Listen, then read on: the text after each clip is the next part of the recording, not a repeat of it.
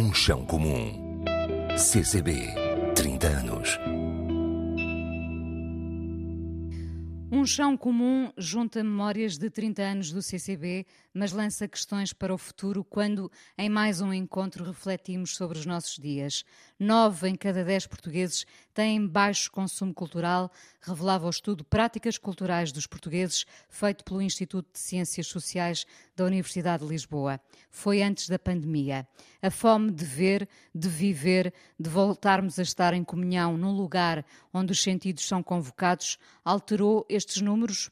Hoje juntamos neste chão comum Pedro Penin, ator, encenador, atual diretor artístico do Teatro Nacional Dona Maria II, e Vera Borges, socióloga, especialista em políticas públicas para a cultura investigadora e uma das responsáveis deste estudo.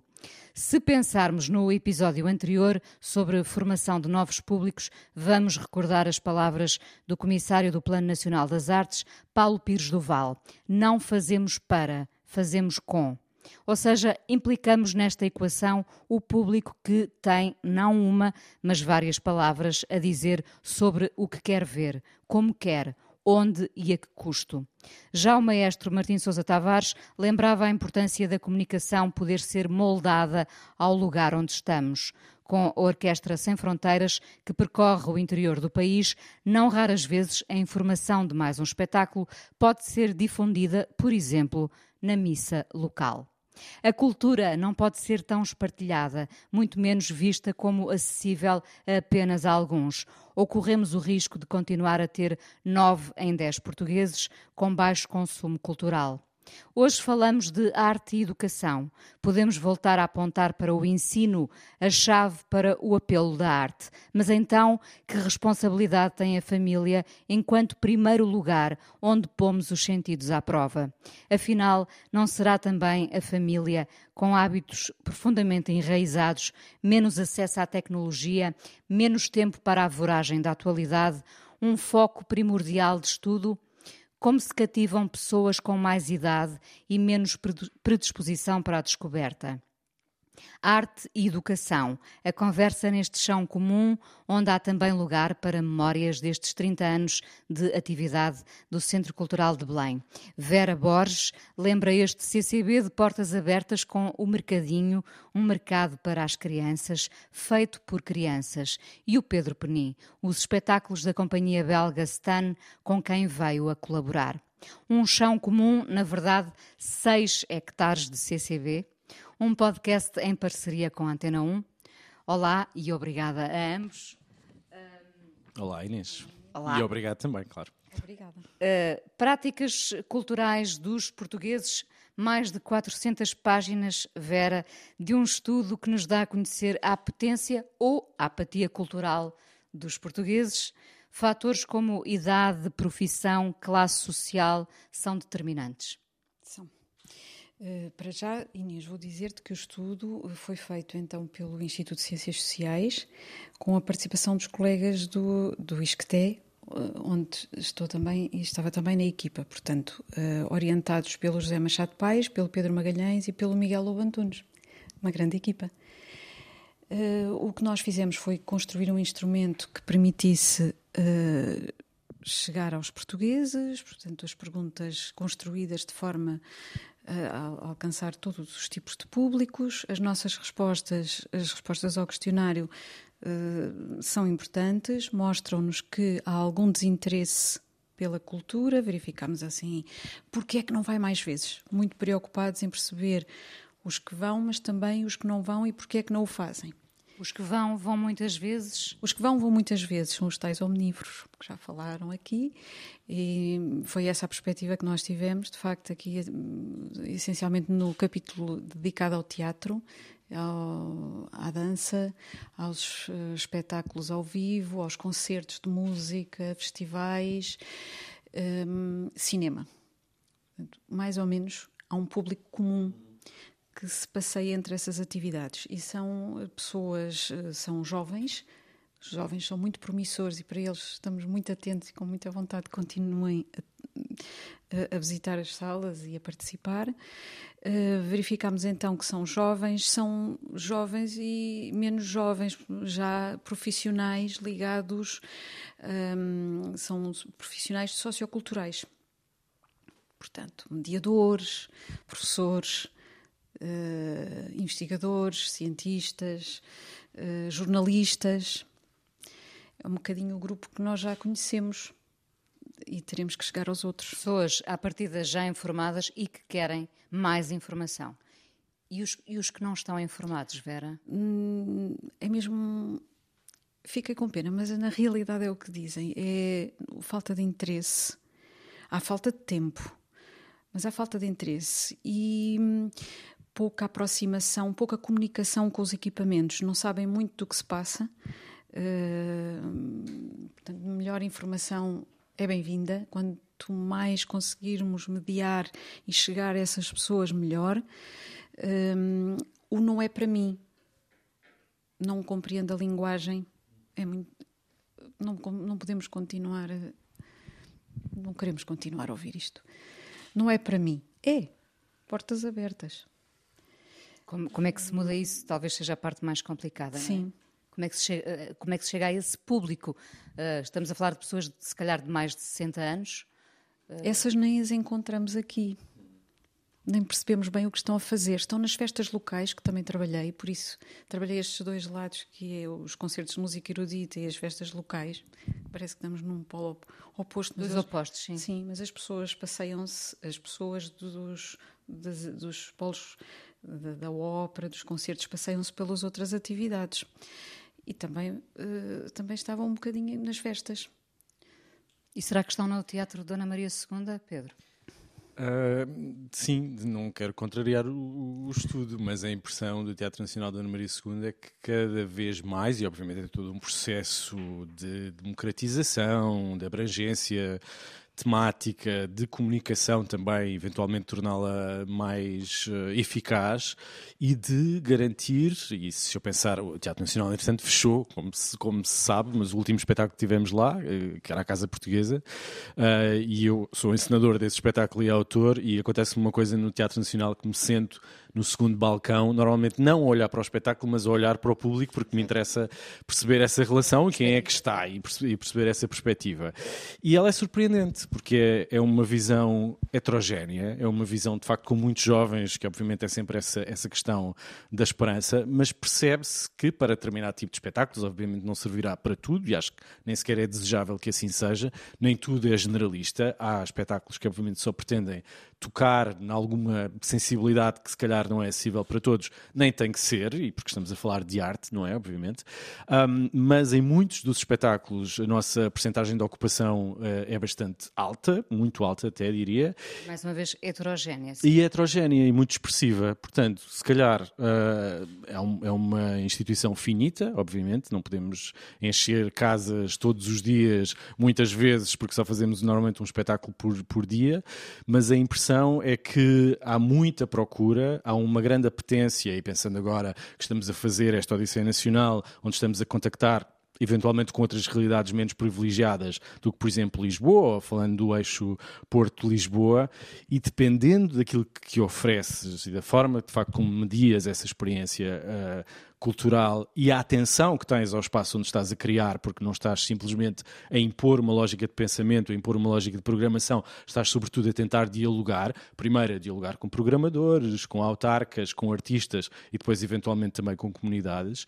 E há muitos formatos que permitem que essa aproximação, ela de facto ocorra e ela é real, não é uma damastor, não é um bicho de sete cabeças, é formatos, uma possibilidade. Formatos, Pedro, por exemplo? Por exemplo, nós temos um, um dos programas, chama-se Atos, e é um programa feito em, em colaboração com a Fundação Carlos Gulbenkian, que, cujo pressuposto é justamente esse, de ter artistas, normalmente até artistas que já estão a criar nesses territórios e que têm essa apetência, mais uma vez fazendo aqui uma, uma espécie de disclaimer que os teatros não são necessariamente centros sociais, portanto eles continuam a ser, a sua atividade é artística e, portanto, todos os trabalhos que são feitos com a comunidade têm esse, essa índole. Um, e de tentar dinamizar e tentar perceber quais são as sinergias que já existem nos locais, e elas são muitas vezes muito surpreendentes e vão para sítios às vezes que não estamos à espera. Temos, uh, sei lá, grupos de bombos, uh, teatros amadores, uh, pessoas que tratam dos rios e que pensam na, na, relação dos rios com a, com a cultura, o património cultural, o património linguístico. Há uma quantidade de associações mais formais, mais informais, que se criam nesses sítios e que, na verdade, permitem que essas sinergias possam circular entre artistas mais estabelecidos e que têm até um alcance nacional e essas populações. E isso, obviamente, vai aproximar estas duas dimensões do mesmo problema, diria eu, porque temos, por um lado, um establishment que logicamente está mais uh, centrado nas grandes cidades e depois uma população que cronicamente acha que as instituições nacionais, e eu estou aqui também a falar em nome de um teatro nacional, não se deslocam para estes sítios e por isso criam barreiras imediatas em relação a essa percepção de se é para eles ou se não é. Quando, obviamente, é, é para todos. Já, já agora, que reações tens eh, quando chegas a esses públicos ditos menos privilegiados por estarem fora dos grandes centros? Sim, há uma, há uma percepção de que uh, esta história contemporânea da cultura portuguesa se faz a duas velocidades. Uma coisa é o que acontece no litoral, e enfim, o, o mapa não é necessariamente muito rigoroso, mas di, digamos esta divisão. Ah, divisão clara entre litoral e interior, e isso implica que há também uma desertificação uh, crónica no interior, havendo menos gente, há também menos possibilidades, há menos dinheiro, há menos investimento, e tudo isso é uma, é uma bola de neve. O que nos dizem muitas vezes é que mudam a opinião que tinham em relação ao que é o Teatro Nacional, o que também é uma, uma dimensão bastante interessante, porque se pensa de facto nessa versão elitista, inacessível da instituição, uma coisa que está no Rocio, no centro nevrálgico da, da, capital e que não chega àqueles sítios e que, portanto, cria imediatamente uma fronteira intransponível. Portanto, essa percepção da ligação até mais uh, direta com as pessoas, com os trabalhadores do Teatro Nacional, com os artistas que, que, que nós programamos, ela é muito frutífera porque abala um bocado essa, essa ideia estabelecida de uma coisa inalcançável.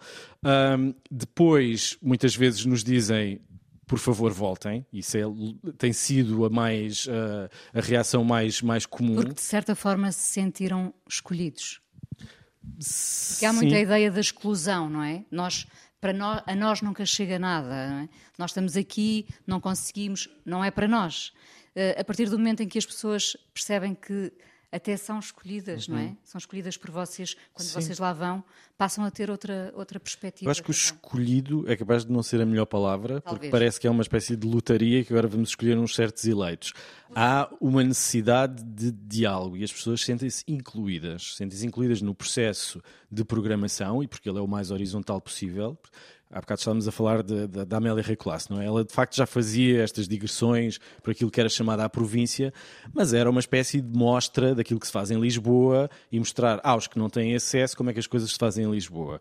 Aqui estamos a falar de uma lógica completamente diferente. Há um diálogo efetivo com os agentes culturais locais, com o poder autárquico, com as populações, para se perceber que espetáculos é que se vai programar para aqueles, para aqueles locais e para que esse trabalho seja feito de facto em conjunto.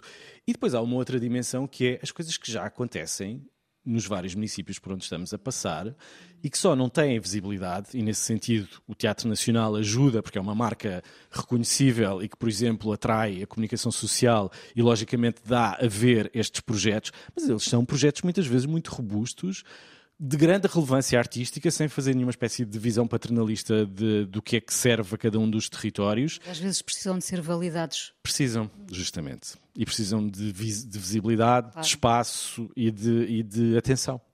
Uh, gostava uh, de, de, propor a família como, como tema para, para discussão, porque uh, parece que todos os holofotes se viram para um público mais jovem. Uhum. Um, e muitas vezes, em, em diversas entrevistas no, no, meu trabalho, pergunto às pessoas: e o que é que se ouvia lá em casa? Uh, porque na verdade uh, o que nasce, o que brota em casa, não é? Pode ser, pode ser transformador e é muitas vezes crucial para o que viremos a ser uh, e o que viremos a querer ver. Mais mundo, porque cultura é sempre mais mundo, não concordas, Vera? Sim, claro. claro. Esta questão de, de termos, uh, uh, por um lado, pensamos na escola, no ensino, no último programa falámos exatamente do papel da escola, uh, por outro lado, estamos quase a retirar a importância, a responsabilidade à família na educação. concordo contigo. Não tens de concordar, mas. Mas a escola um, continua a ser o único meio que nós temos, a escola e as entidades locais, as pequenas organizações, uh, instituições que estão à volta desse universo também são muito importantes, porque as famílias, muitas famílias portuguesas, não têm as preocupações que nós temos e, portanto, não podemos deixar de parte essas crianças e esses jovens. É por isso que estamos sempre de olhos voltados para a escola e lhes exigimos tanto. E hum, compreendo que digas isso. De facto, a família é fundamental. São estas. Hum, o que nós aqui encontramos são pessoas que vão e têm predisposição para frequentar os espetáculos também são filhos de pais que já têm um grau de escolaridade elevado. Portanto, aqui um bocadinho de reprodução uh, social e nós, por isso, tanto importância tem a escola como as, as organizações locais, instituições eh, mais pequeninas. Estou a pensar nos bairros em Lisboa, mas agora que também ando a viajar pelo país, em Odisseia, quase convosco. Uh, vejo outras realidades e, e, essas associações locais, associações que são de, de que podem ser para jogar às cartas para ocupar os tempos livres dos miúdos, para ter, estarem ali um bocadinho e estão a tocar música com instrumentos feitos com materiais que reciclam, são também muito importantes. A família, os, pais têm, têm trabalho, têm muito trabalho. A família não faz mesmo... tudo. As famílias que fazem e que já têm, os filhos já seguem essas. Estão aqui. São os que vão ver. São os filhos dessas famílias. São. Uh, e, e, não achas que muitas vezes essas famílias estão retiradas, são as tais que dirão já não é para mim? Sim, as outras, as que não têm, sim, as outras já não estimularam, eh, não vão e também não dizem aos filhos por isso apostamos muito que haja divulgação, que haja outros mediadores, que a escola se preocupe em levar os, as crianças e que os programas escolares também mostrem o que existe. Há aqui várias realidades, como diz o Pedro e bem, uh, se calhar são duas ou três. Que outros mediadores para além da escola? Pois, muitos mediadores entre, entre, entre as comunidades locais, uh, educadores, mas não só. Uh, Pedro, o que é que estamos a pensar aqui em conjunto? Que é que Porque às vezes falamos um bocadinho no abstrato, não é? Sim, sim uh, mas é possibilidade. É nós preciso formamos, dar num... por exemplo, no ISCTE, nós formamos muitos produtores, muitos jovens que não serão produtores, mas que serão mediadores em instituições, nos museus, uh, que fazem, que falam sobre, e estão muito voltados para vocês, ou estão à espera que os equipamentos culturais estejam de portas abertas também para receber, porque estão a fazer muita formação, fazem muita formação e, portanto, pretendem enquadrar-se nas instituições. Há muitos fazedores de arte, há muitos que querem entrar e, e para ver, é o problema. Para assistir aos espetáculos e ver, é aí que ainda temos o problema. Mediadores, vamos ser todos nós. Trabalhamos em instituições culturais, com instituições académicas e de educação, todos. Quando estamos com estes jovens e às vezes somos mediadores e nem temos consciência sim. disso. Ah, mas somos, sim. Sim, sim eu acho, e se me permites, essa questão da, da, da família, eu tenho sempre algumas uh, reticências em relação a, a, a conceitos uhum. que, na verdade, são conceitos muito elásticos e que, se têm, que têm sofrido uma transformação enorme. Quando pensamos em família, neste momento já estamos a falar de agregados que podem ser muito variados e que já não correspondem. Felizmente. Felizmente, claro que sim, e que já não correspondem necessariamente a uma ideia pré-concebida do que é que isso significa. A família, a família é a casa, não é? Pensamos na família como a casa. Sim, mas mesmo a casa. A primeira música, claro. Sim, mas, mas eu acho que as, as, experiências são, elas não podem ser uh, analisadas sobre, sobre critérios uh, semelhantes para toda a gente. Porque, por exemplo, eu tenho essa relação, felizmente, essa relação e, e de, com a minha família como tu estavas a descrever, não é? De me dar imensas possibilidades musicais, de me levar a espetáculos de dança e de teatro, mas ao mesmo tempo eu parto da noção da minha situação de privilégio absoluto e de saber que a família nem sempre é esse local uh, de segurança, nem sempre é esse local, pelo contrário, não é? Pode ser um local de violência, muitas vezes é. Uh, e, e, e, por isso imputar necessariamente à família essa responsabilidade, eu prefiro pensar naquela lógica de uh, é preciso uma aldeia. It takes a village, aquela, aquela uma lógica mais, se calhar mais próxima daquilo que Sim, estavas a falar, partilha Vera. De responsabilidades, uma partilha é? de responsabilidades de uma entidade que pode ser mista e que pode passar por professores, pode passar por uh, agregado familiar mais direto, pode passar por uma relação uh, de amizade, porque isso também é importante, que isso também pode ser família, pode ser uh, diretamente influenciadora daquilo que tu possas pensar, e de criar uma quantidade de influências, uma constelação de influências que pode ser muito mais 360 graus do que só uma ideia em série de diversos agentes que têm cada um a sua responsabilidade em relação a um mesmo indivíduo. E eu acho que quanto mais caminharmos para esse, para esse entendimento, se calhar mais holístico, do acesso às artes e do acesso cultural, mais depressa também estamos a entrar numa lógica mais horizontal de como é que esse consumo pode, pode acontecer e mais diversificado também, sem procurar necessariamente culpados, mas obviamente pensando que o Estado tem aqui uma função absolutamente essencial como facilitador, como financiador de todas estas lógicas e destas estratégias de aproximação dos indivíduos à cultura. E está empenhado nisso? O Estado tem Estado?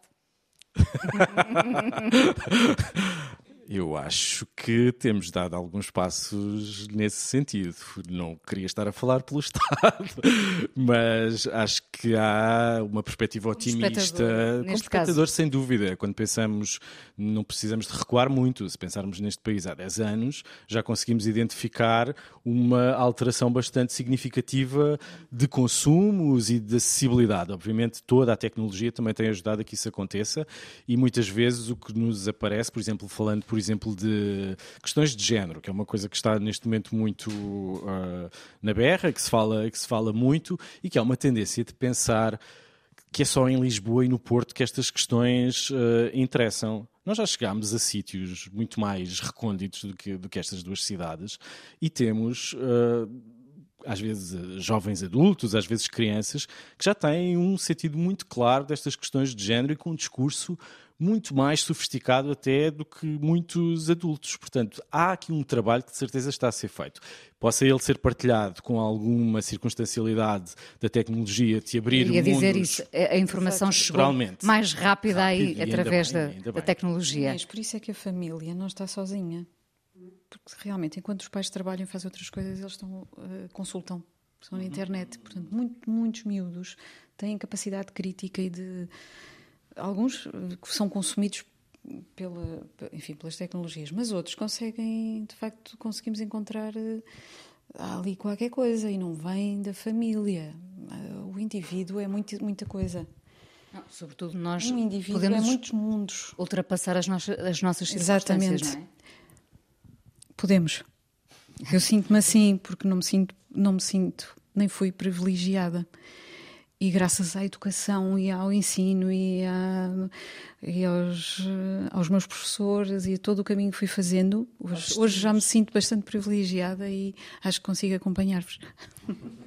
Oh Vera, de volta ao vosso estudo em, em que falam de consumidores omnívoros versus os unívoros, um, quando falamos de unívoros, falamos de pessoas com mais de 60 anos ou não necessariamente? Não necessariamente. Podiam ser os jovens eh, que frequentam, por exemplo, só vão ver filmes, só vão ver cinema e determinado tipo de cinema. Também identificamos determinado tipo de cinema. Não é cinema alternativo, não é nada disso. Vão ver os filmes de ação, são os mais novos e vão ver os filmes de ação. Não, não quer dizer, não quer dizer isso. No outro extremo pode efetivamente estar as pessoas que vão às festas locais, é aí que encontramos as pessoas mais velhas, mas não encontramos muito. Estão ausentes. O que estão a fazer as pessoas mais velhas também? Na área da cultura. Daí eu perguntar, o que estão essas, a ver, o que estão a ver. E essas pessoas não, Televisão. Sim, e essas pessoas não, não precisam de ser estimuladas também? Sim, não, não interessa ter numa plateia também essas pessoas. Ah, absolutamente, até porque há, uh, há um exemplo incrível que é uh, a Vila de Mértola, que é um, um, município bastante envelhecido e que, na verdade, estar lá foi uma espécie de revolução na minha cabeça em relação a essa ideia do envelhecimento da, da, da população. Porque a convicção das pessoas que estão à frente da cultura, especificamente em, em Mértola, é que isso pode ser uma força e não necessariamente um problema. Porquê? Porque estás a contar com uma quantidade de pessoas que têm necessariamente mais tempo, porque muitas já se reformaram, que têm um conhecimento muito mais vasto de muito, muitos mais assuntos e que podem, de alguma forma, com esse conhecimento, criar uma sinergia que parta justamente de uma faixa etária mais, mais elevada e disso poder ser uma questão até de, de, de, romper com alguns preconceitos em relação à forma como olhamos para essa faixa etária. E muitas vezes nós não pensamos assim. Limitamos-nos a pensar nesta ideia de, de, que a juventude é que nos vai trazer aqui uma renovação do, do tecido cultural, quando isso pode estar, obviamente, em qualquer faixa, faixa etária, e havendo essa transmissão dessa, dessa informação, pode vir daí alguma coisa que tu nunca tinhas pensado, alguma ideia uh, que pode ser absolutamente revolucionária e partir dessa de, e, e, a partir dessa questão criar um outro hábito cultural. Eu acho que quando se fala, por exemplo, em emergentes, que é sempre uma palavra que ecoa muito, pensa-se sempre que são pessoas entre os 18 e os 25 anos, mas eu estou sempre a pugnar-me pela ideia que podem ser pessoas que de facto nunca fizeram arte na sua vida e que podem começar aos 60, podem começar aos 70 uh, e trazer arte tão relevante como qualquer outra que possa estar a ser feita por, eh, por gente mais jovem. Isso é, acho que isso veio-me daqui do CCB, na verdade, uhum. de ter trabalhado ah. com a Companhia Maior. Pois. Porque destruiu uma quantidade de, de, preconceitos em relação a artistas que estão já nessa, nessa idade, e não há nada que escamotear em relação à evidência que são pessoas mais velhas, mas de eu me sentir, por exemplo, muito mais próximo desses uh, uh, atores do que, por exemplo, dos alunos a quem eu dava aulas na Escola Superior de Teatro e Cinema. Uh, e isso fez-me repensar também esse, esse, esse, esse, preconceito que temos em relação a esse idadismo. Foi assim que me ensinaram. não sejas idadista. uma ida ao teatro não é um mero ato lúdico, pode ser, mas obriga a, a que se queira ouvir, obriga a ao silêncio, à hora certa. Uh, quem vai já vai informado. Do protocolo, dizes? Ou... De, de, tudo, da escolha feita, uh, do ritual que se cumpre? Não. Não. Acho que não, não, não podes partir desse pressuposto. Uh, eventualmente isso acontece numa lógica mais burguesa de consumo uh, da cultura, onde as pessoas estão perfeitamente informadas que espetáculo é que vão ver e fazem uma escolha muito criteriosa de que consumos é que, uh, é que vão querer ter no, no teatro, mas, e mais uma vez, uh, voltando a falar desta experiência da Odisseia Nacional, há muitas formas de se chegar a uma sala de espetáculos. E mesmo dentro dessa sala de espetáculos, há muitas formas de nos comportarmos. Não há propriamente nenhum manual que diga que tens de comportar de uma certa forma ou que o espetáculo vai ter uma quantidade de pressupostos, esse tal protocolo, que ele vai ser cumprido por todas as diferentes geografias de espetáculos que estamos a propor. Por isso eu acho que é sempre preciso partir de um sinal de liberdade em relação à uh, proposta artística mas também há fruição, porque ela pode, neste momento temos uh, sessões descontraídas, sessões descontraídas em muitos espetáculos que são justamente o oposto disso, não é suposto haver silêncio, não é suposto haver essa concentração uh, hegemónica, não é suposto haver uma lógica capacitista na relação com o objeto artístico. E tudo isso dá-nos aqui uma, um cambiante de cores e de sabores em relação à fruição dos espetáculos, que é uma novidade. Eu acho que estamos a dar aqui uns primeiros passos, não é ainda uma coisa muito estabelecida mas que é muito importante para essa. Essa liberdade de fruição não acontecerá é. mais até fora dos grandes centros? Eu acho que é, é simultânea, é igual. Não, há, não sinto que haja essa diferença. Há uma grande. Há, um, há uma utilização muito grande do des como, como prefixo. Descolonizar, descomplicar, des tudo. E esse des, uh, que pode parecer, enfim, para algumas mentes pode parecer uma questão uh, que já deveria estar ultrapassada, mas na verdade ela faz muito sentido, porque nós temos uma construção de uma ideia de espetáculo, de uma ideia de arte que foi excludente durante muito tempo e estamos a tentar ganhar terreno a essa, a essa exclusão. Uh, e ao fazê-lo, estamos a procurar outros formatos e outras formas de poder estar a fruir um espetáculo. E isso é isso. importantíssimo, porque estamos a, finalmente a olhar para possíveis e a democratizar, não é? Para, para possíveis espectadores de uma forma realmente atenta, realmente plural e democrática. Uh, correu o mundo, lembrei-me, enquanto uh, preparava esta, esta conversa, uh, lembrei-me da notícia da professora na Flórida, afastada por ter mostrado a imagem de David de Miguel Ângelo. Hum. Alunos do sexto ano, lembram-se com certeza, foi há, há pouco tempo. Estes retrocessos, vamos pensar que são casos raros, específicos, põem em perigo a educação para a arte? Não me parece, aliás. Eu, eu, eu, recordo até ultimamente espetáculos na Gulbenkian em que já estávamos deitados.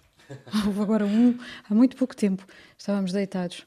Um, e o meu filho estava a estranhar também. Dizia assim: ah, agora vamos, estamos deitados. Assim, ah, até foi bom.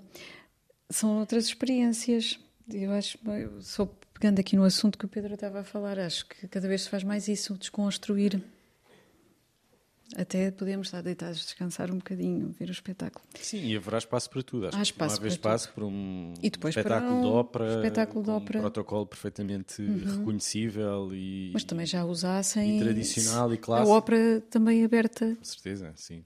Eu, eu peguei neste caso. Até podíamos fazer mais coisas ao ar livre. Eu peguei neste caso porque ele começou por ser uma, uma notícia de choque, não é? Uh, tendo acontecido no contexto escolar. Uh, Passa-se muita coisa no contexto escolar. Com certeza, com certeza.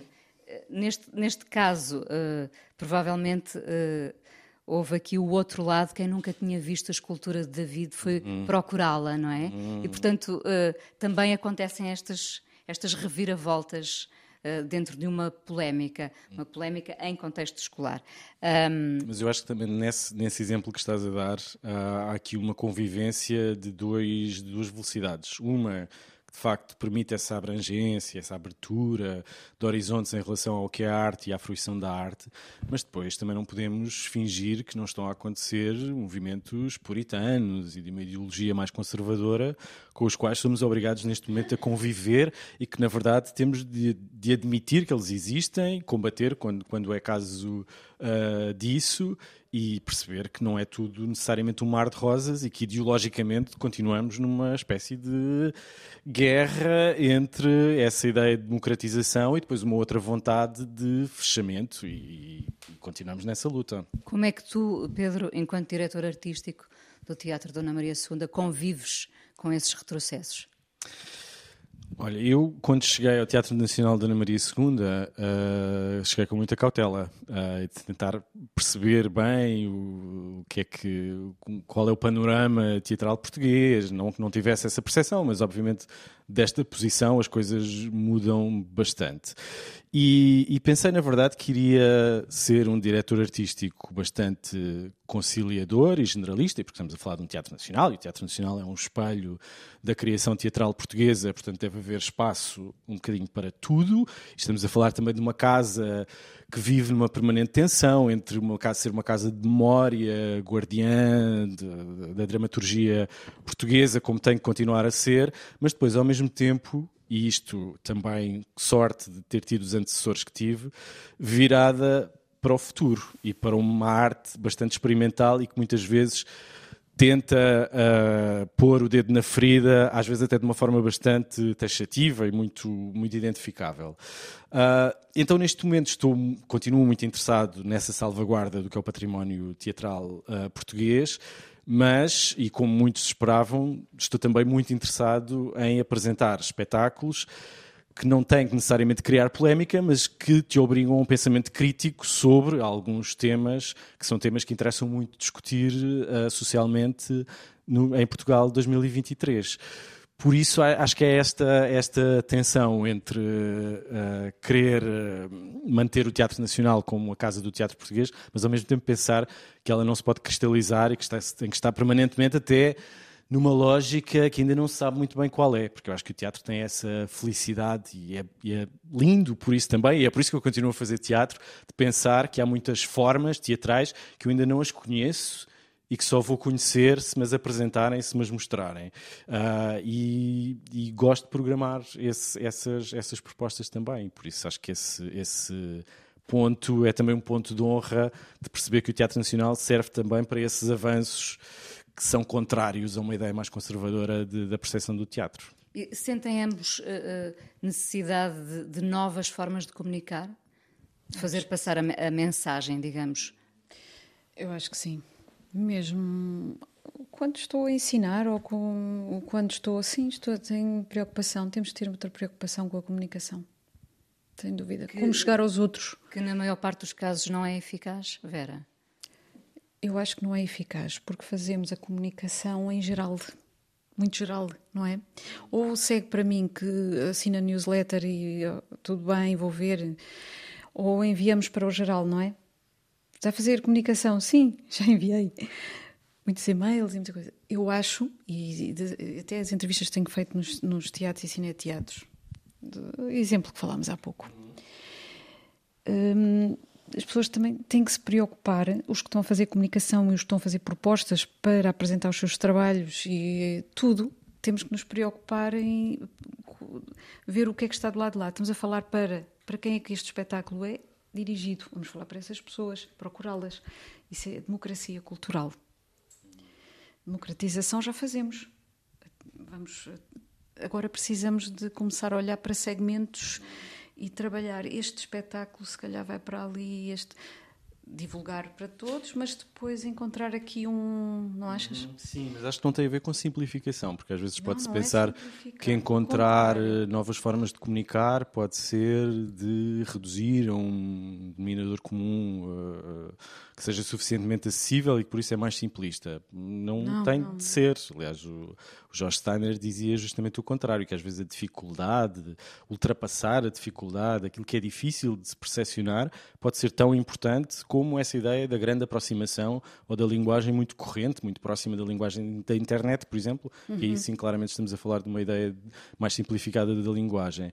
Eu acho é que tem que haver esse espaço de convivência para todas essas abordagens, para que elas possam ser possíveis, se calhar numa fase, poderem ser um bocadinho mais simples em relação a pessoas que não têm qualquer contacto com qualquer atividade cultural, porque existe, uh, mas sem descurar, por exemplo, a alta cultura, porque ela continua a ser com importante. Certeza, sim, e sim, continua sim. a ser importante. E é apoiada. E apoiada, e como, como deve ser. Portanto, não estamos a falar. Eu acho que há bocado estava a falar de teatros ou de instituições culturais como centros sociais, e há muito essa crítica de se dizer: ah, mas os teatros já não fazem teatro agora estão só preocupados em chamar os participantes. Participantes, em fazer trabalhos com a comunidade. Mas onde é que está o ímpeto artístico? É verdade, há, uh, o ímpeto artístico tem que estar no início de tudo, mas isso não quer dizer que os teatros não se possam diversificar e por isso abrir e ser mais plurais quando e por isso no passado foram equipas, muito elitistas. Exatamente, ter equipas variadas, diversificadas a trabalhar com vários, vários sim vários patamares Sim. e vários públicos, certo? Portanto, e por podemos... falar nessa abertura. A abertura uh, das instituições culturais. Também, também. Eu vou falar do CCB. Ah. Vou, vou perguntar-vos, uh, já é uma, uma pergunta habitual, como é que vocês olham para o CCB nos seus 30 anos, o que mudavam se pudessem? Pedro, tu é que diriges, uh, tu diriges, diriges coisas. Eu, eu tenho. Sim, vou tentar falar muito honestamente, mas sem, sem perder a compostura. uh, um sim, uh, eu tenho algumas saudades de uma versão do CCB onde eu sentia que o CCB, deixa-me ver como é que consigo pôr isto, estava à frente do seu tempo.